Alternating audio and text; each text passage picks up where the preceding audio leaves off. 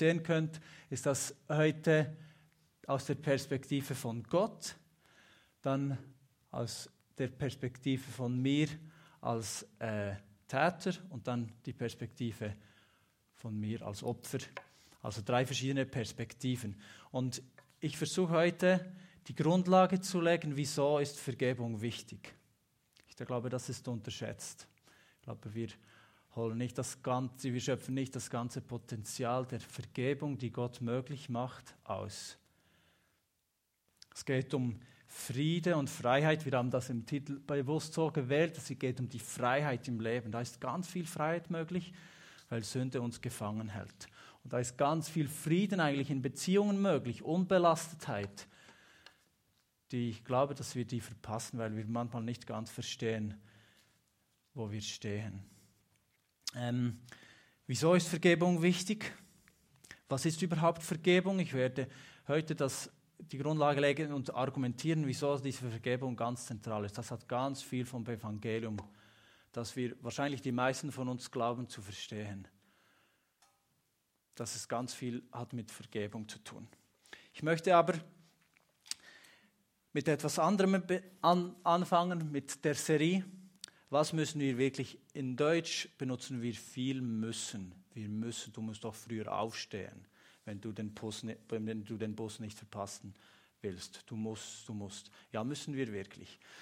Es ist schon ein paar Jahre her, ich hatte die philosophischste Mathematikstunde meiner ganzen Schulkarriere. Wir haben nicht so viel Mathematik gemacht, aber es hat trotzdem mit Logik zu tun. Nämlich haben wir uns gefragt mit zwei, drei anderen Mitschülern, das ist spontan entstanden, was müssen wir wirklich? Es gibt einen Witz in der Schweiz, dass sie sagen, ja, du musst sterben und Steuern zahlen. Das ist das Einzige, was du musst. Und ich, ich bin, wir waren uns einig, ja, sterben müssen wir, da können wir nichts wählen. Das wird irgendwann mal kommen, ob wir wollen oder nicht. Aber müssen wir Steuern zahlen? Nein, müssen wir nicht. Irgendwann wird dein Besitz gepfändet, wenn du Steuern nicht bezahlst. Musst du arbeiten? Nein, musst du nicht. Du kannst aufs Sozialamt gehen. Und das wird sich vielleicht beschweren, aber irgendwann wirst du vielleicht ins Gefängnis, was auch immer, aber du musst nicht arbeiten. Das ist deine Entscheidung. Du musst auch nicht heiraten, du musst eigentlich fast gar nichts. Unter der Schlussfolgerung war, was das Einzige, was du musst, ist sterben und die Konsequenzen deines Handelns tragen. Also wenn ich nicht esse, das ist meine Entscheidung, essen oder trinken. Muss ich nicht, zwingt mich niemand. Aber wenn ich nicht esse, werde ich irgendwann mal sterben. Das ist die Konsequenz, die muss ich tragen. Versteht ihr das Prinzip? Und wenn ich von, vielleicht heute von müssen spreche oder sonst, ja, du musst vergeben. Nein, musst du nicht. Das ist deine Entscheidung. Ist auch nicht, ja, der andere muss doch zuerst oder irgendwie solche Dinge. Nein, muss er nicht. Das ist deine Macht zu entscheiden, was du willst. Und es ist deine Pflicht und dein Muss, die Konsequenzen aus deiner Entscheidung zu tragen. Ob du vergibst oder nicht, ob du diese Freiheit und diesen Frieden erlebst, das ist dir überlassen, das steht in deiner Macht. Wie gesagt, ähm, ist die Vergebung ein großes Thema in der Bibel. Es hat damit zu tun, dass Jesus sogar ans Kreuz ging, um diese Schuld, die wir auf uns laden, zu bezahlen und uns zu befreien. Aber ja, wenn, wir waren eine Zeit lang in der Türkei und wenn man da von Sünde spricht, dann sagt, ja, ich habe doch niemanden umgebracht, ich habe die Ehe nicht gebrochen, ich bin nicht fremdgegangen. Was ist Sünde? Alles andere ist Fehler, ist nicht Sünde. Ähm, ich möchte ein Beispiel machen mit mir selber. Ich sage mal, ich bin ein ganz guter Mensch. Ich mache nur drei Fehler pro Tag. Sagen wir, ähm, ich bin nicht so geduldig, wie ich sein sollte mit den Kindern und schreie herum und stutze sie zurecht. Da werden wir schon eigentlich schon bei drei, aber lassen wir es bei einem. Okay? Dann haben wir äh, zum Beispiel, meine, ich bin verheiratet, wir haben vier Kinder. Ähm, wir sind sehr eng. Das ist sehr schön, aber das ist so schnell was passiert. So schnell bin ich wütend, nicht geduldig, ich bin lieblos, ich sage was, das meine Frau verletzt wäre Nummer zwei zum Beispiel. Ähm, oder manchmal möchte ich lustig sein und dann mache ich einen Spruch auf Kosten eines Arbeitskollegen. Ganz einfach, nichts Großes. Ich weiß nicht, was das macht mit dem, aber eigentlich ist das nicht recht. ich auf die Kosten von jemandem anderen einen Witz machen, dass ich gut dastehe. Also wären wir bei drei. Okay, jetzt jeden Tag sind wir großzügig, das gibt 1000 pro Jahr. Ich bin 37, das gibt 37.000 kleine Fehler. Sagen wir, es gibt einen kleinen Strafzettel, nur einen kleinen, sagen wir 10 Franken. Das gibt 370.000 Franken Schuld. Kann man sagen, dass Gott, wenn er gerecht ist, einfach sagt, ja, easy, 370.000 Franken oder 37.000 kleine Fehler, kein Problem. Dann wäre er nicht gerecht. Ich habe Leute verletzt. Das machen wir alle, glaube ich. Es sind nur kleine Dinge. Es ist nicht Ehebrechen, es ist nicht Leute umbringen. Und wenn ich meine Frau jeden Tag verletze, kann irgend die beste Blume auf der Welt das wieder gut machen. Jeden Tag eine Blume bringen und meinen Kindern Schokolade geben, um das wieder irgendwie auszugleichen. Kann ich mit guten Taten das irgendwie wieder gut machen? Ja, ich bin nur heute zu schnell gefahren. Die anderen Tage bin ich nie zu schnell gefahren, aber ja, die Buße habe ich trotzdem, oder? Die, die 364 Tage im Jahr, die ich nicht zu schnell fahre, bringen mich nicht um die Buße herum. Das heißt, ich brauche mit meiner Schuld diesen 370.000 Franken, ich denke, es wäre viel mehr, wenn wir das korrekt rechnen würden, bringe mich zum Punkt, dass ich bankrott bin, dass ich eigentlich das nicht, ich kann das nicht bezahlen. Das sind mehr irgendwie vier, fünf Jahreslöhne. Das, das habe ich nicht, das, da werde ich mit meiner Schuld sterben. Das will ich nicht. Also muss jemand mir vergeben, diese Schuld erlassen. Genau, also alle von uns, ich weite das gleich aus, weil ich denke, dass ihr alle im, im selben Boot sitzt wie ich. Wir alle brauchen Vergebung, weil wir sonst Privatkonkurs anmelden müssen. Wir haben eine Grafik erarbeiten. Nein, die, das stimmt nicht. Das, ist, äh, das kennt ihr vielleicht aus dem Ehekurs oder so.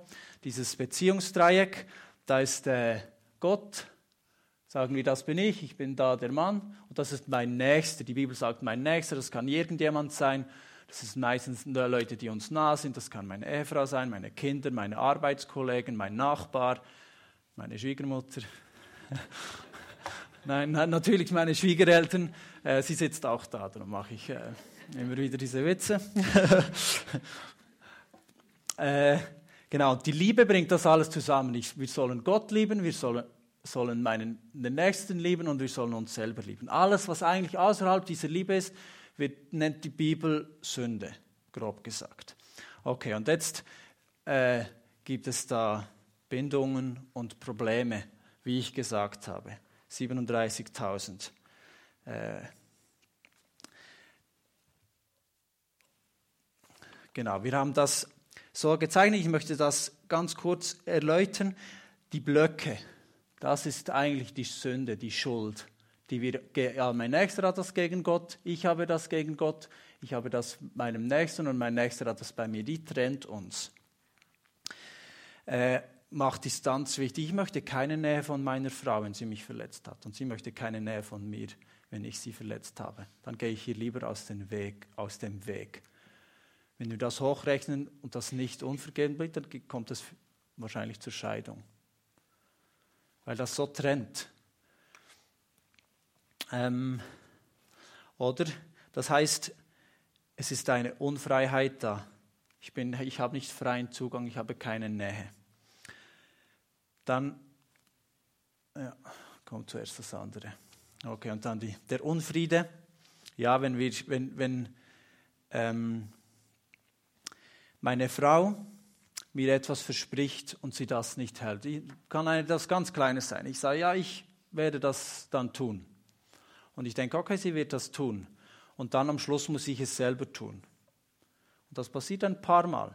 Dann werde ich zum Schluss kommen, ich kann meiner Frau nicht vertrauen, weil sie sagt was, aber sie tut es nicht. Das heißt, da gibt es irgendwann mal einen Unf Unfriede. Und für diesen Unfriede ähm, ist dieser Block und die Unfreiheit die Kette. Die Sünde, die wir getan haben, die bindet uns. Das möchte ich später noch ausführen. Und schon mein erstes Fazit ziehen. Wenn ich Frieden mit Gott und in meinen Beziehungen haben möchte, brauche ich Vergebung. Da gibt es keinen Aus meiner Sicht und aus der Sicht der Bibel keinen Weg drumherum, weil wir alle zu viel Schuld haben. Michel hat bereits die, das, dieser, den Bibeltext erwähnt. Ich möchte euch den heute nicht vorlesen, sonst, sondern euch einen Ausschnitt aus dem Jesusfilm zeigen, der diese Stelle beleuchtet, also gleich von selbst erzählt.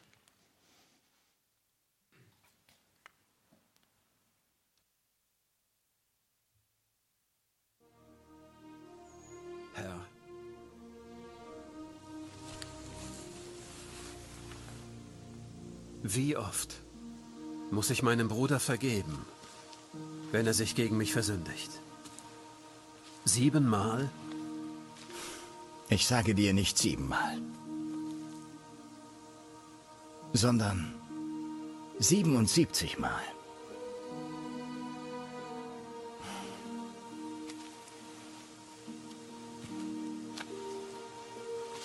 Mit dem Himmelreich ist es deshalb wie mit einem König, der beschloss, von seinen Dienern Rechenschaft zu verlangen.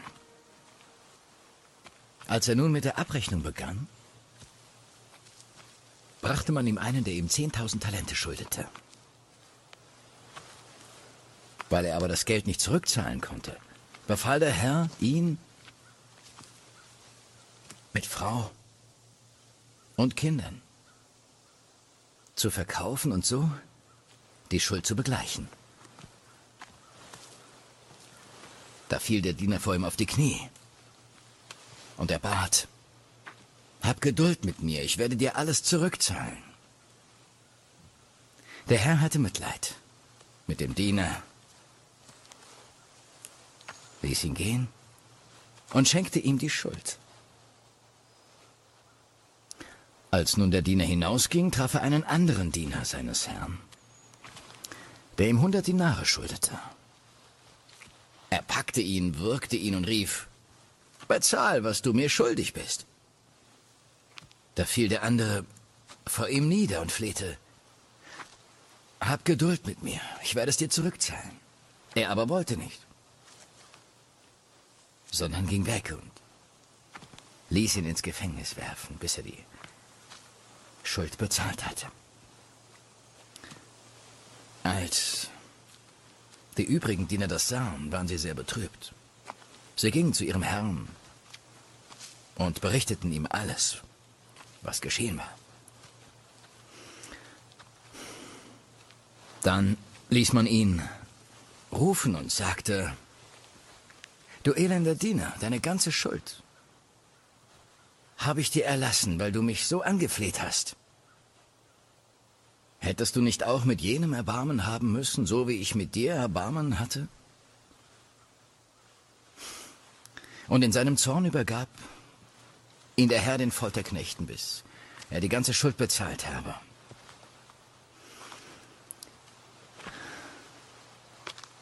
Ebenso wird mein himmlischer Vater jeden von euch behandeln, der seinen Bruder nicht von ganzem Herzen vergibt.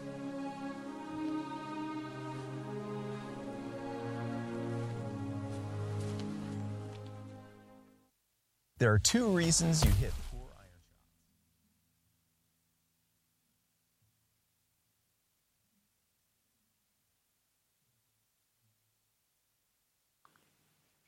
Genau, ihr habt gesehen, dieses Beispiel geht aus der Perspektive von Gott als König, der die Sünde vergibt, aus.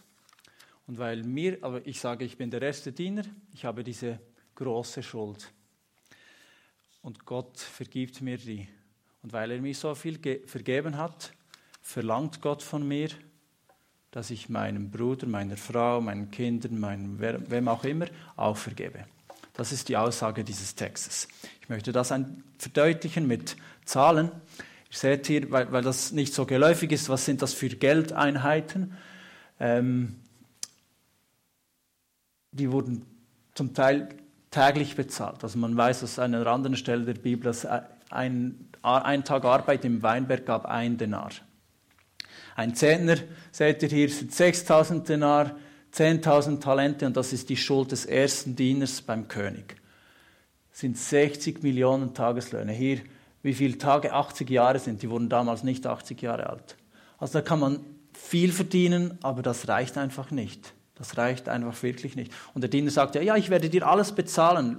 Bitte, bitte, lass, gib mir eine Chance. Aber der König weiß ja, dass er dann nie imstande sein wird, diese Schuld zu bezahlen. Die ist zu groß. Und die, die andere gegenüber, oh, sorry, der, die 100 Denar, das ist ein, ja, drei Monate, vier Monate, kann man sagen, das ist auch viel, ja, aber das ist bezahlbar. Je nachdem, welche eine Hypothek oder so, man sich so, das so überlegt, ist das bezahlbar. Aber es ist mit Schmerzen verbunden. Natürlich einfach vergeben, das ist nicht einfach, das möchte ich überhaupt gar nicht sagen. Oh, so, jetzt. Ich denke, da gibt es drei Kernaussagen und ich möchte vor allem die zweite herausheben. Der König vergibt dem ersten Diener und das schafft die Grundlage zur Vergebung zwischen dem ersten und dem zweiten Diener. Natürlich ist das mit Schmerz verbunden, natürlich ist das nicht gratis. Schuld ist nie gratis. Ich sage das nicht. Ich denke, das nehmen wir manchmal ein bisschen zu locker, wenn wir sagen, ja, Jesus ist ja für meine Schuld gestorben, das ist alles bezahlt. Ja, aber das, das hat mit Schmerz zu tun. Das passiert nicht einfach so. Das kann ich nicht easy nehmen. Ähm, und hier die, der, der dritte Punkt, da kommen wir schon beim Müssen. Ich habe da absichtlich Müssen geschrieben, aber es ist eine, an eine Bedingung geknüpft. Du musst nicht, aber wenn wir von Gott Vergebung möchten, müssen wir dem anderen vergeben. Das, das, das, Beispiel zeigt das ganz schön. Wieso soll, ich, wieso soll Gott uns vergeben, diese 60 Millionen Tageslöhne, und ich vergebe 100 Tageslöhne nicht? Das ist ziemlich billig.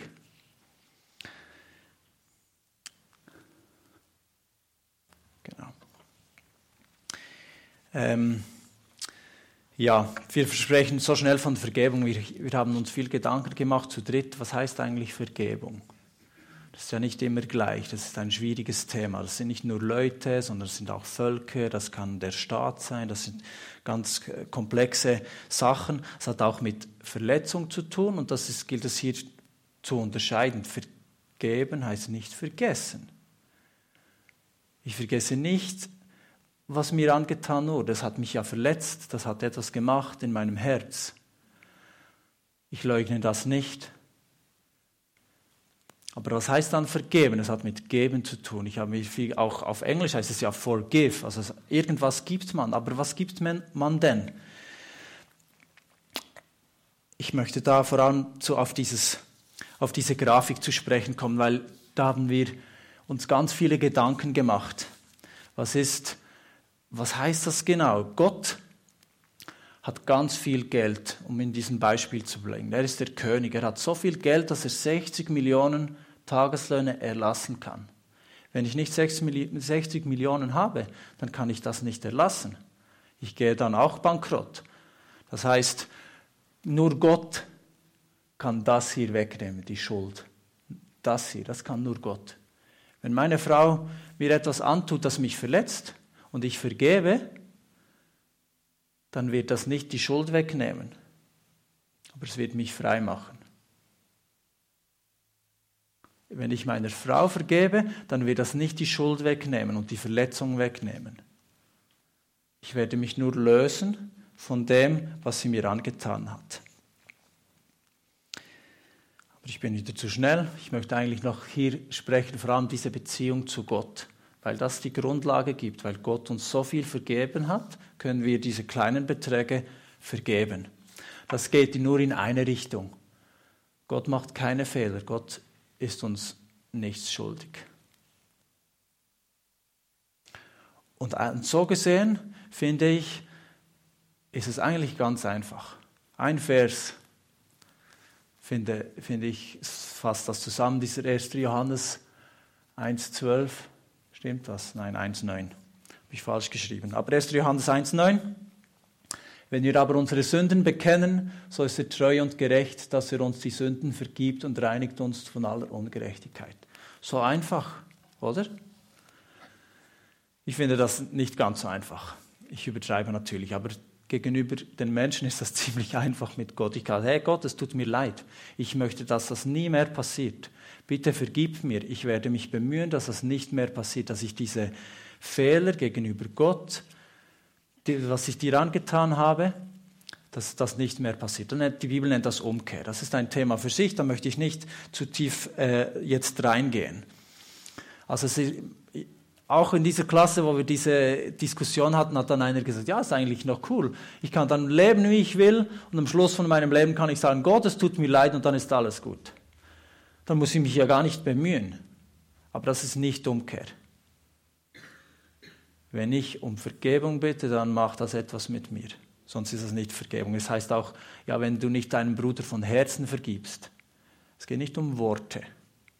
Es geht, dass diese, diese, diese, diese Verletzung in mir auch geheilt wird, dass es nicht mehr zählt.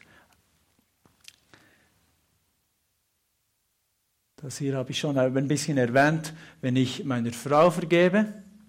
Ich nehme dieses Beispiel, weil ich denke, je näher man ist, desto mehr hat man sich zu vergeben. Dann muss ich meiner Frau ganz viel vergeben und sie muss mir ganz viel vergeben. Und wenn ich ihr vergebe oder sie mir vergibt, dann verzichtet sie darauf, auf Wiedergutmachung. So, jetzt ist es gekommen. Sie, ich, sie lässt das los. Was wir möchten, ist Wiedergutmachung. Sie hat, sie hat eine Äußerung gemacht, dass ich das Gefühl habe, dass ich mich nicht, ich fühle mich nicht ernst genommen.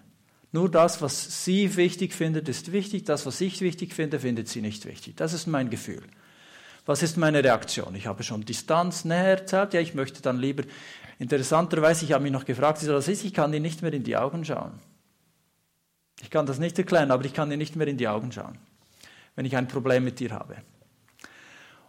Und dann weiche ich hier aus und dann möchte ich eigentlich, dass sie denselben Schmerz spürt, wie ich spüre. Und dann tue ich ihr etwas an, dass sie auch Schmerzen hat, innerlichen Schmerz. Dann möchte sie möchte vielleicht Nähe, aber ich sage nein, ich möchte keine Nähe. Und das verletzt sie. Versteht ihr? Ich möchte Wiedergutmachung. Ich möchte Rache, wenn man das so nennen will.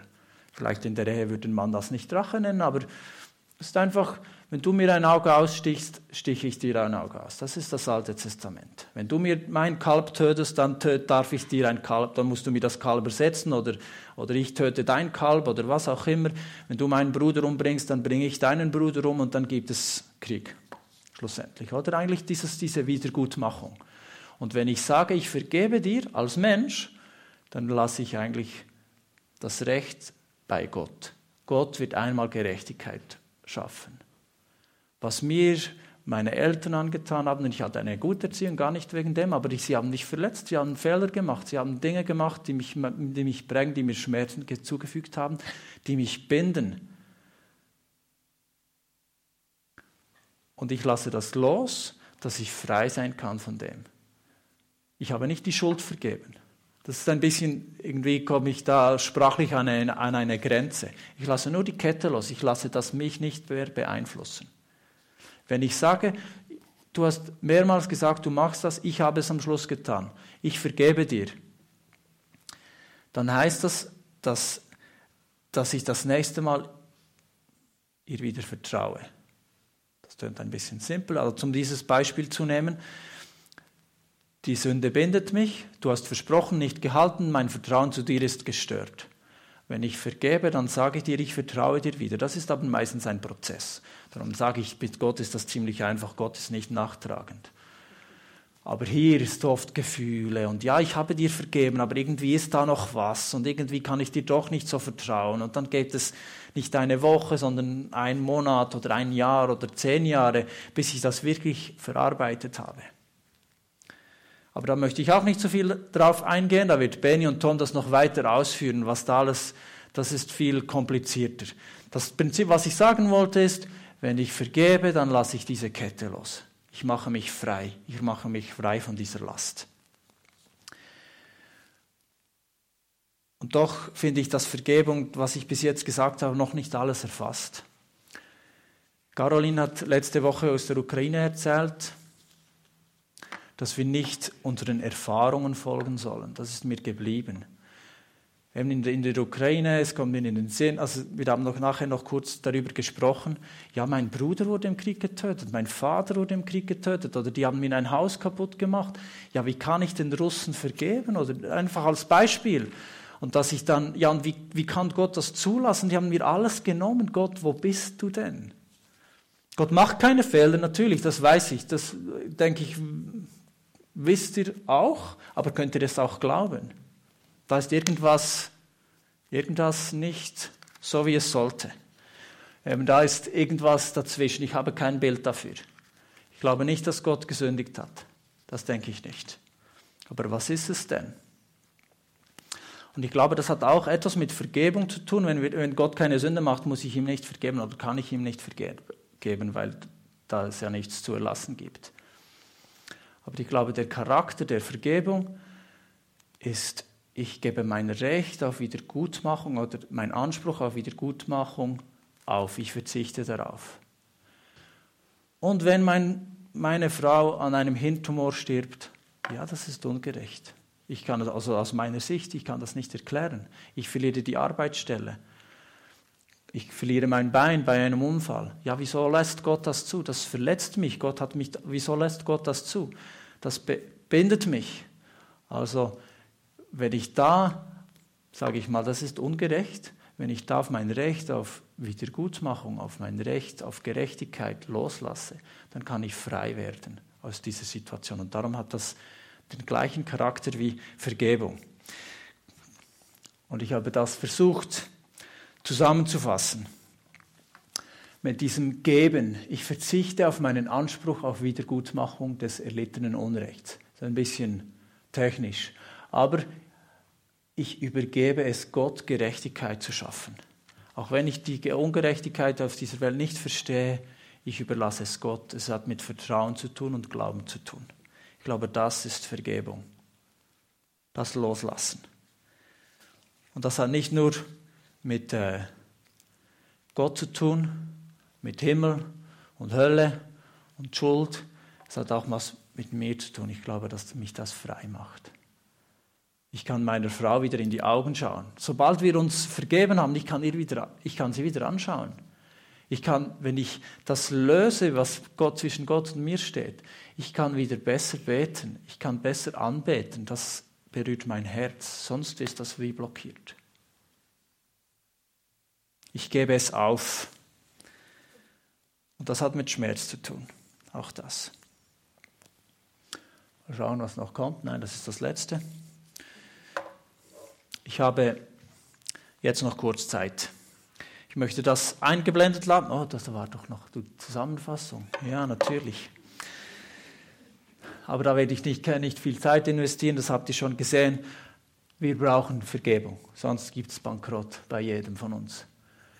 Und diese Gottesvergebung, diese macht die Grundlage für die Vergebung unter uns. Mit diesem König und den zwei Dienern. Und dann noch einmal die, der Versuch, das irgendwie zu definieren. Ähm, vielleicht kann das Benny und Tom noch besser ausfeilen und äh, dann werdet ihr das noch einmal sehen. Ich lasse das eingeblendet und ich möchte aufhören mit, einem, mit einer Geschichte, die mich berührt hat und die ich finde viele Aspekte von dem, was ich gesagt habe, zusammenfasst. Es ist ein bisschen lange her, aber ich weiß nicht, ob es viel stärkere Bilder dafür gibt. Es geht um die Holländerin Corrie ten Boom. Das ist die Zeit des Zweiten Weltkriegs oder die 40, 50er Jahre. Die Holländerin Corrie ten Boom hatte das Konzentrationslager Ravensbrück überlebt. Ihre Schwester hingegen ging dort zugrunde. Das heißt, sie ist gestorben. Zwei Jahre später trifft sie auf einen ihrer Peiniger, er bittet sie um Vergebung. München im Jahre 1947. Ernste Gesichter starren mir entgegen. Ich habe gerade in einer Kirche gepredigt und über meine Zeit im Konzentrationslager gesprochen. Jetzt ist alles vorbei. Die Menschen verlassen wortlos den Raum. Ein Mann kommt mir entgegen. Er arbeitet sich gegen die Menge zu mir nach vorne.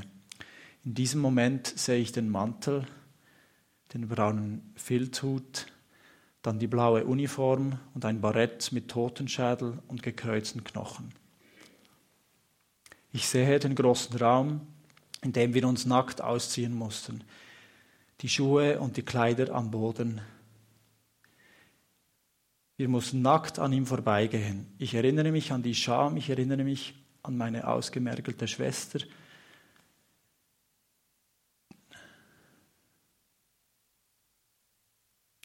deren Rippen deutlich unter der pergamentartigen Haut hervortraten.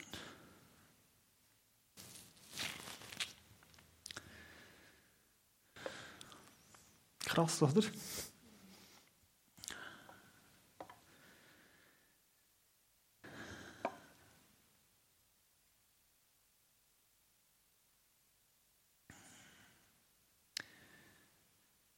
Wir waren ins KZ gekommen, weil wir Juden in unserem Haus versteckt hatten.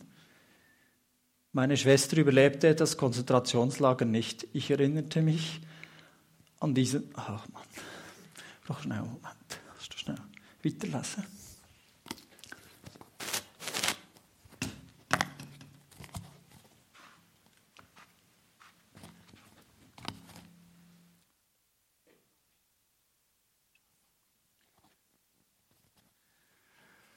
Wir waren ins KZ gekommen, weil wir Juden in unserem Haus versteckt hatten.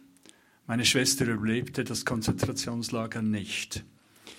Ich erinnerte mich an diesen Mann und an seine Jagdpeitsche, die in seinem Gürtel steckte.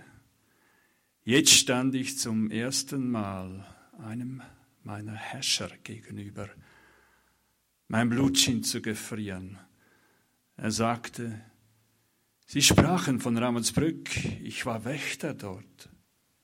Er fuhr fort, ich bin Christ geworden. Er streckte mir seine Hand entgegen und fragte, werden Sie mir vergeben? Sekunden stand ich wie gelähmt vor diesem Mann, doch es kam mir vor, als wären es Stunden. Ich kämpfte in meinem Innern. Meine Schwester war schließlich im Konzentrationslager. Ravensbrück elend und langsam gestorben, doch dann erinnerte ich mich an eine Bibelstelle.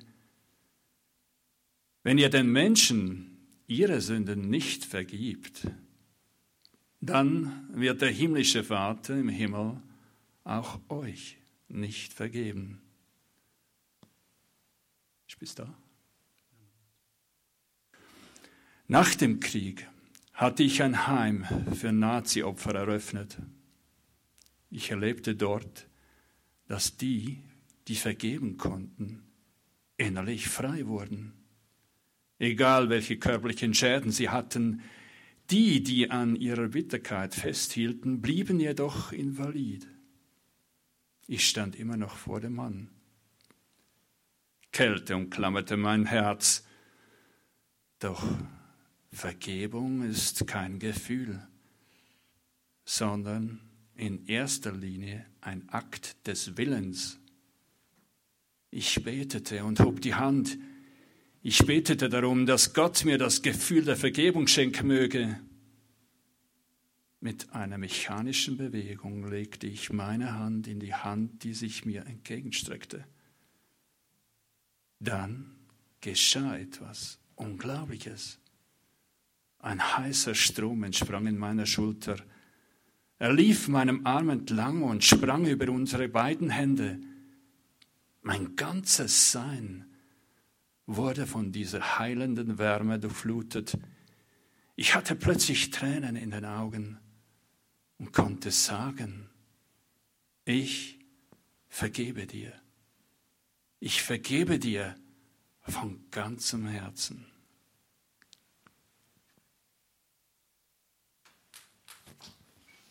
Merci vielmals. Jetzt geht's wieder.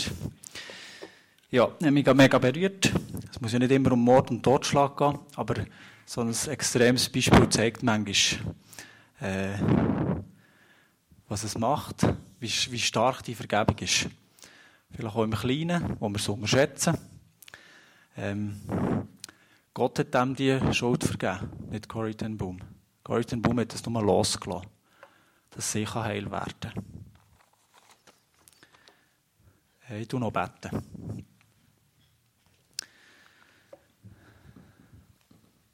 Oh, genau, steht doch alle auf, das tut uns auch noch gut.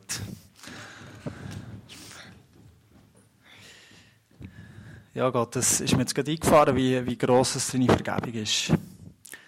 Die 60 Millionen Tageslöhne, wo du ganz vielen von uns vergisst.